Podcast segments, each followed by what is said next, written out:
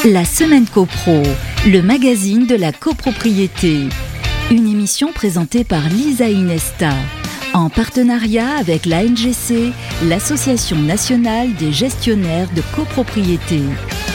Bonjour à tous, très heureuse de vous retrouver, c'est un plaisir. Vous écoutez votre émission copropriété préférée. Bienvenue dans la semaine copro. Cette semaine, on vous propose un dossier sur l'individualisation des frais de chauffage collectif. C'est la minute juridique. Mais tout de suite, on commence avec l'actu de la semaine. La semaine copro, l'actu de la semaine. L'actu de la semaine, c'est l'élection du nouveau président de l'AFNAIM, Louis Quentin, annoncé dans un communiqué de presse de la fédération. Le successeur de Jean-Marc Torolion a été élu avec plus de 60% des voix à l'issue des journées fédérales à Grenoble les 20 et 21 octobre dernier.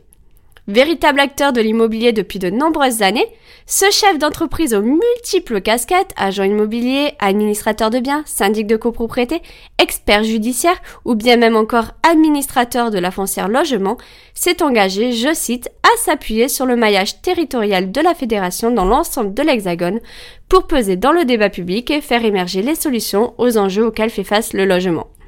Son investissement depuis 1982 auprès de l'AFNAIM, qu'il qualifie d'aiguillant nécessaire à la politique du logement en France, est déjà bien ancré. Il a ainsi évolué au cours de toutes ces années au sein de la fédération, d'abord en qualité de secrétaire général, trésorier, président de la chambre FNAIM Loire-Atlantique, puis président de région FNAIM Pays de Loire.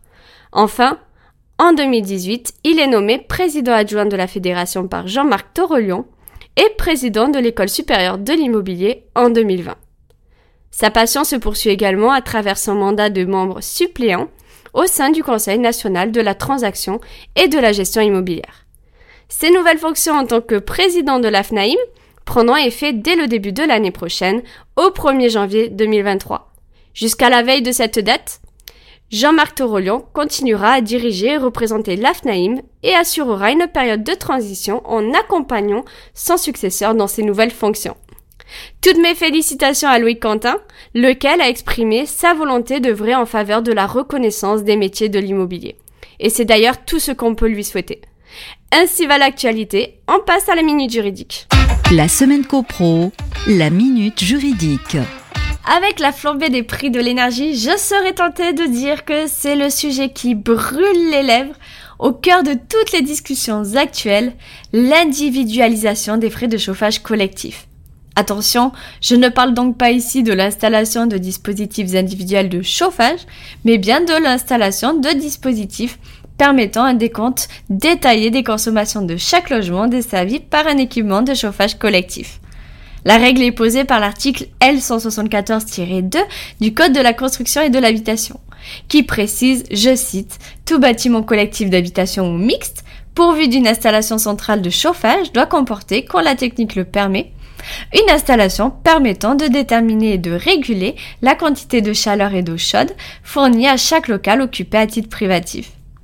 Mais cette obligation ne concerne que les immeubles dont les valeurs de consommation en chauffage sont supérieures ou égales au seuil de 80 kWh par mètre carré de surface habitable par année. Elle ne s'applique pas non plus au logement foyer.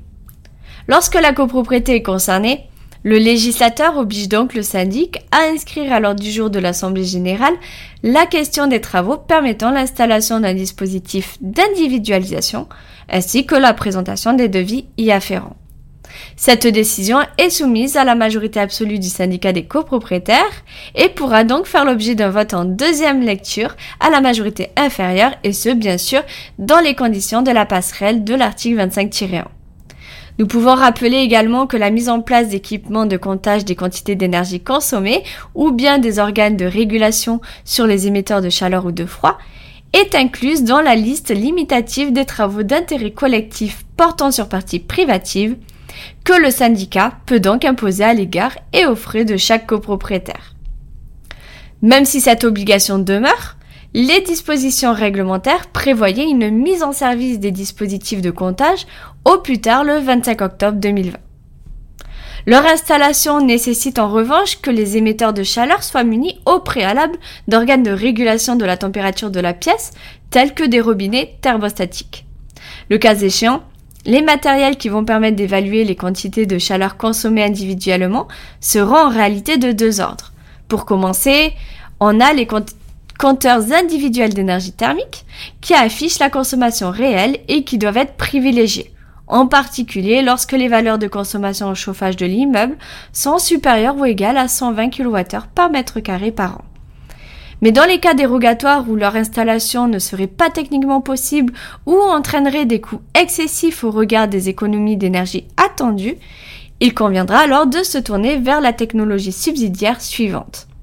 En effet, existent aussi les répartiteurs de frais de chauffage, installés bien sûr le cas échéant en lieu et place des compteurs précités, pour déterminer la consommation de chaleur à chaque radiateur, sauf une fois encore, exception précitée fondée sur l'impossibilité technique ou l'absence de rentabilité.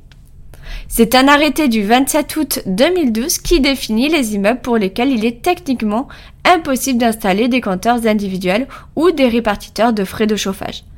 Il va s'agir par exemple de ceux pour lesquels l'émission de chaleur se fait par dalle chauffante sans mesure possible par local ou pour lesquels l'installation de chauffage est équipée d'émetteurs de chaleur montés en série. Pour se prévaloir de l'une ou l'autre de ces exceptions, le syndic devra préparer une note justifiant soit de l'impossibilité technique, soit de l'absence de rentabilité selon une formule de calcul réglementée. Le cas échéant, devront également être précisés le dispositif installé qui permet l'individualisation des frais de chauffage, ainsi que la justification de l'utilisation de cette méthode dite alternative en indiquant, je cite, le principe de détermination de la quantité de chaleur contenant à minima la méthode de calcul utilisée. Mais soulignons que ces dispositifs que je qualifierais d'extra-subsidiaires n'ont jamais été précisés par arrêté. Par ailleurs, il est important de préciser qu'en l'absence de respect de ces obligations, l'autorité administrative peut prononcer chaque année une sanction pécuniaire par, bâtiment à hauteur maximum de 1500 euros par logement et ce, bien sûr, jusqu'à mise en conformité. Une fois le dispositif individuel installé, il conviendra évidemment de revoir la répartition des charges de combustible ou d'énergie. Attention pour autant, nul besoin d'en passer par l'Assemblée générale en vue de procéder à une modification de ces charges spéciales, dès lors que ces dernières sont individualisées conformément à ce que prévoit l'article 10 de la loi du 10 juillet 65. À savoir en revanche, parmi les dépenses de combustible ou d'énergie du chauffage collectif, il convient de distinguer les frais communs et les frais individuels. Concernant les premiers, qui sont répartis au tantième fixé par le règlement de copropriété, il convient de retenir une part fixe comprise entre 0 et 0,5% des consommations totales, généralement de 0,3%, à tout le moins pour les dispositifs les plus récents. Quant aux frais individuels, ils sont déterminés et donc répartis selon les données relevées par les appareils de mesure auxquels il est ensuite possible d'appliquer des coefficients de correction par logement pour prendre en compte les spécificités thermiquement défavorables des locaux. Pour finir, deux documents informatifs doivent être transmis par le syndic aux copropriétaires qu'ils communiqueront ensuite à leurs locataires éventuels. Lorsque l'immeuble est doté de dispositifs d'individualisation des frais télérelevables, une évaluation de la consommation de chaleur, de froid et d'eau chaude sanitaire de son local privatif a communiqué mensuellement depuis le 1er janvier 2022. Précisons à ce propos que le relevé des index va pouvoir être effectué à distance par un prestataire pour toute nouvelle installation depuis le 25 octobre 2020. Plus loin encore, à compter du 1er janvier 2027, tous les systèmes de comptage existants devront être équipés d'une technologie de relevé à distance. Deuxième document, une note d'information sur les modalités de calcul des charges de chauffage, de refroidissement et de production de chaude sanitaire collectif au moment de la convocation à l'Assemblée générale appelée à prouver les comptes. Ce sera donc une transmission annuelle. On peut ajouter à cela que la consommation annuelle moyenne de chauffage ou de refroidissement sur les trois dernières années doit être affichée dans les parties communes de l'immeuble. Un grand merci à tous pour votre écoute et votre fidélité. On vous dit à mercredi prochain 14h sur les ondes de Radio Imo. D'ici là, portez-vous bien et faites de la copro. La semaine copro Une émission à réécouter et télécharger sur le site et l'appli radio.imo et sur toutes les plateformes de streaming.